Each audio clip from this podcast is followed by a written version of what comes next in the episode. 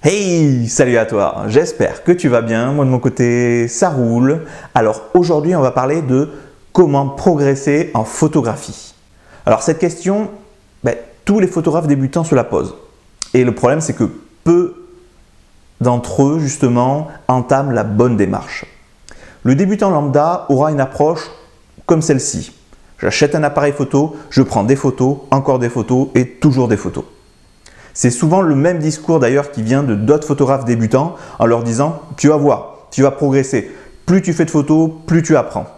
Alors à cela, je vais me permettre de faire une petite analogie. Si on part du principe euh, que prendre beaucoup de photos va vous permettre de progresser, à ce moment-là, je vais prendre l'exemple du vélo.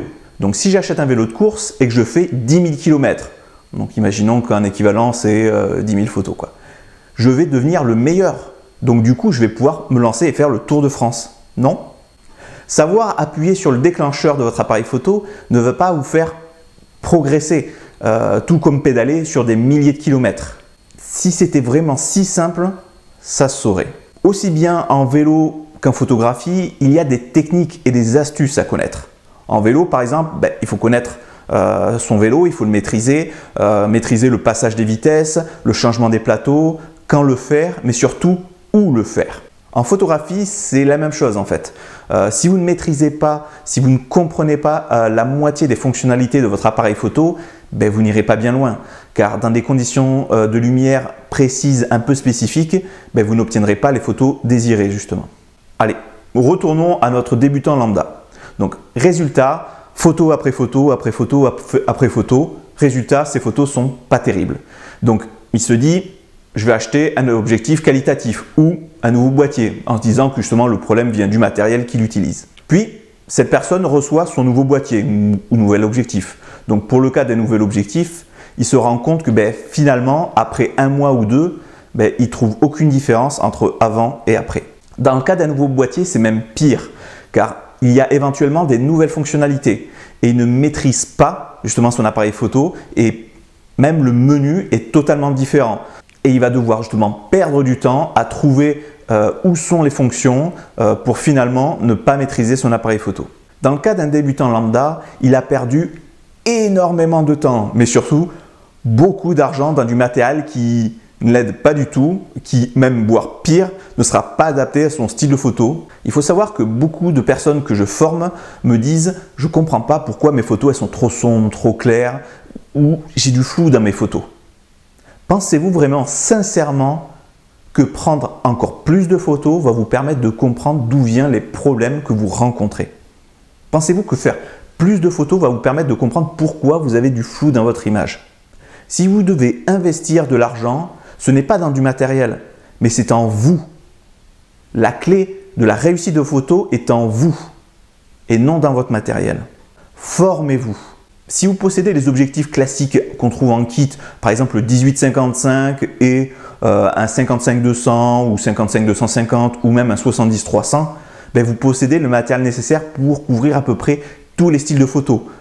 Par exemple, avec un objectif 18-55 et un 55-200, vous pouvez faire ben, de la photographie de portrait, mariage, paysage. Euh, vous pouvez faire la photographie de sport, dans certaines limites bien sûr.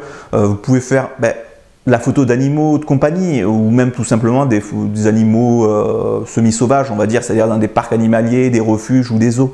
Seule la macrophotographie en fait nécessite du matériel vraiment spécifique. Donc soit un objectif dit macro ou alors ben, des accessoires comme par exemple des bagues à longe ou une bague d'inversion. Pour la photographie de sport et animalière, tout va dépendre de votre sujet.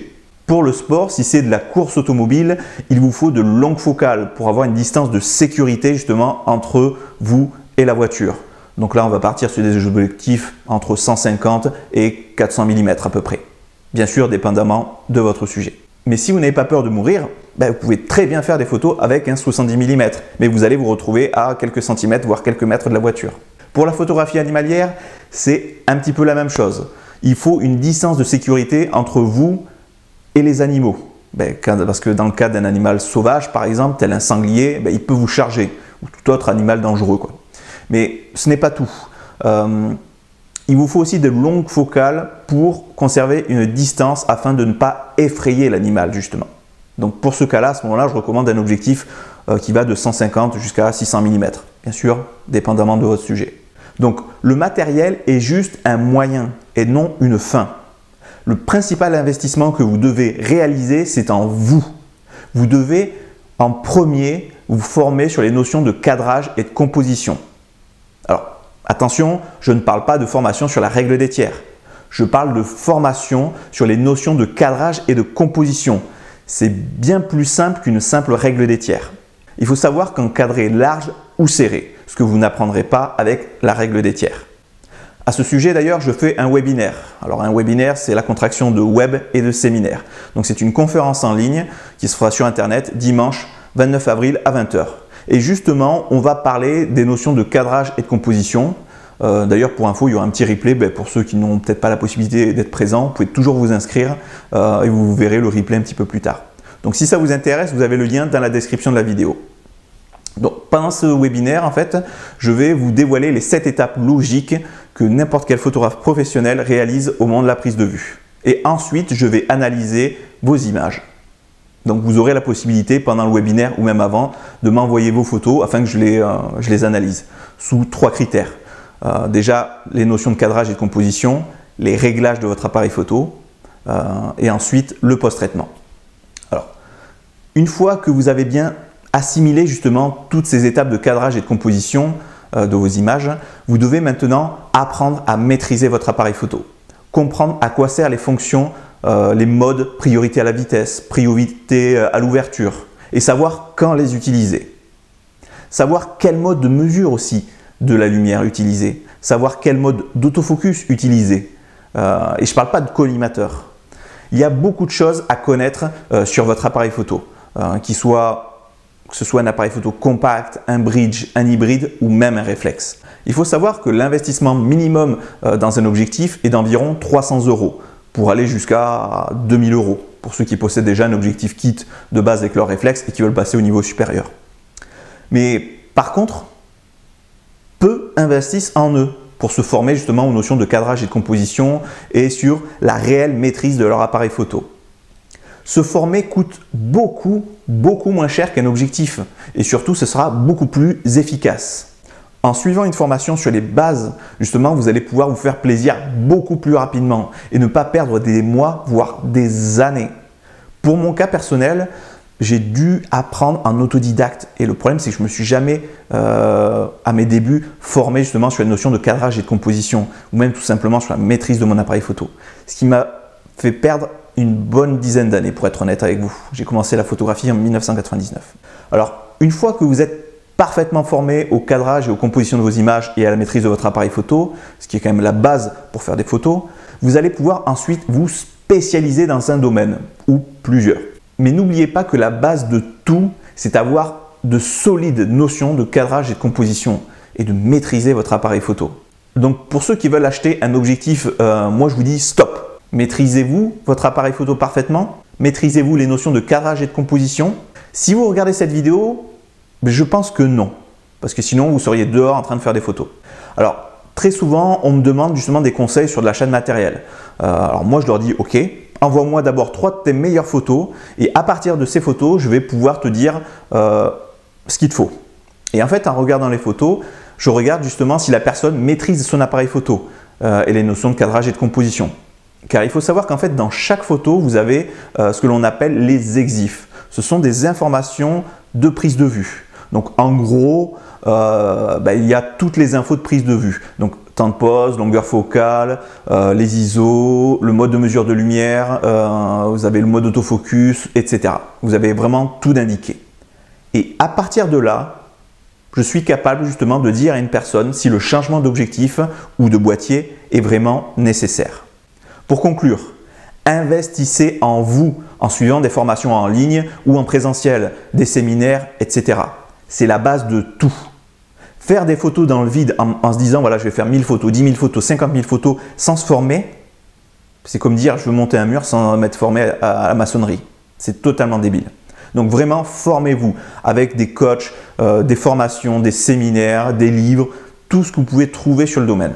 Donc je le répète, pour ceux que ça intéresse, dimanche 29 avril à 20h, je organise une conférence en ligne euh, qui aura lieu sur mon site internet. Donc pour ceux qui veulent s'inscrire, vous avez le lien dans la description de la vidéo. Et pendant cette conférence, je vais vous dévoiler les 7 étapes à utiliser pour réussir vos photos comme un pro.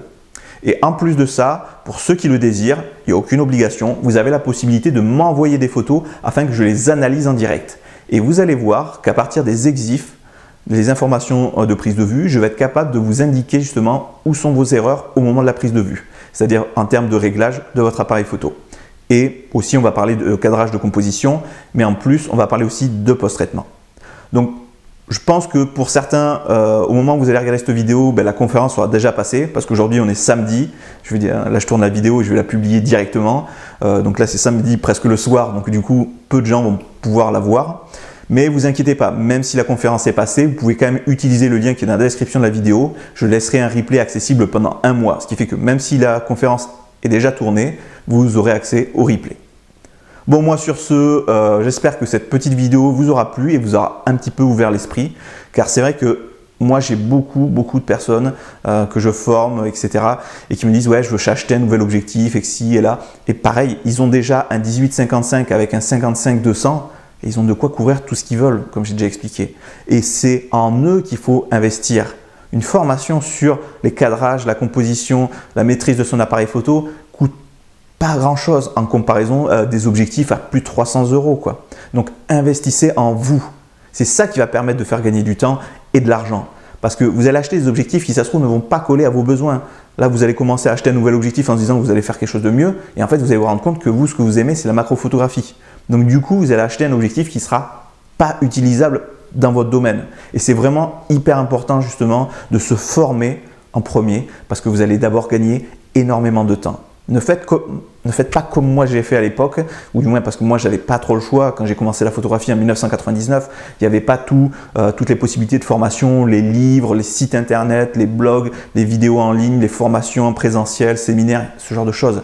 À l'époque où j'ai commencé, déjà Internet c'était les balbutiements, donc il n'y avait quasiment rien, il n'y avait pas de coach en ligne, il n'y avait pas toutes ces choses-là. Et moi j'habitais vraiment dans la pampa. Donc du coup, si je voulais me former, il fallait que je me déplace en France à l'époque sur Bordeaux. Donc je devais faire, euh, que je fasse euh, presque 300 km dans la journée pour me former.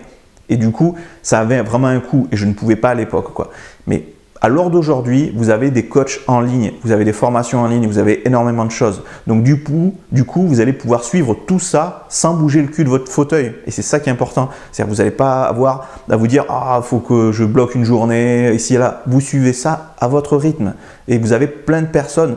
Alors je ne vais pas prêcher pour ma paroisse, mais moi je fais des formations là-dessus. Mais vous avez la possibilité de vous former n'importe où. Si vous cherchez un petit peu sur Internet, vous allez voir que vous allez trouver beaucoup de personnes capables de vous former. Et formez-vous avant d'aller faire des photos. Vous imaginez, vous faites le voyage de votre vie. Vous payez un voyage, par exemple, 2000 euros. Vous partez là-bas, mais vous n'êtes pas formé. Vous allez faire des photos, mais vos photos n'auront pas d'âme, justement. Vous allez à chaque fois, quand vous allez regarder, vous dire il y a un truc qui manque, quoi. Et si vous aviez vraiment suivi une formation sur le cadrage et la composition, ce genre de choses, et la maîtrise de votre appareil photo, le jour où vous allez vous déplacer, vous allez voir que c'est le jour et la nuit. Quand vous allez vraiment assimiler euh, toutes ces notions, faire la photo sera vraiment un plaisir et vous ne ferez plus 50 essais avant d'obtenir une photo qui ressemble vaguement à ce que vous auriez voulu avoir au moment de la prise de vue. Quoi. Et c'est très important. Bon, moi sur ce, je vous laisse. Euh, n'oubliez pas de vous abonner, mettre un petit like si ça vous a plu.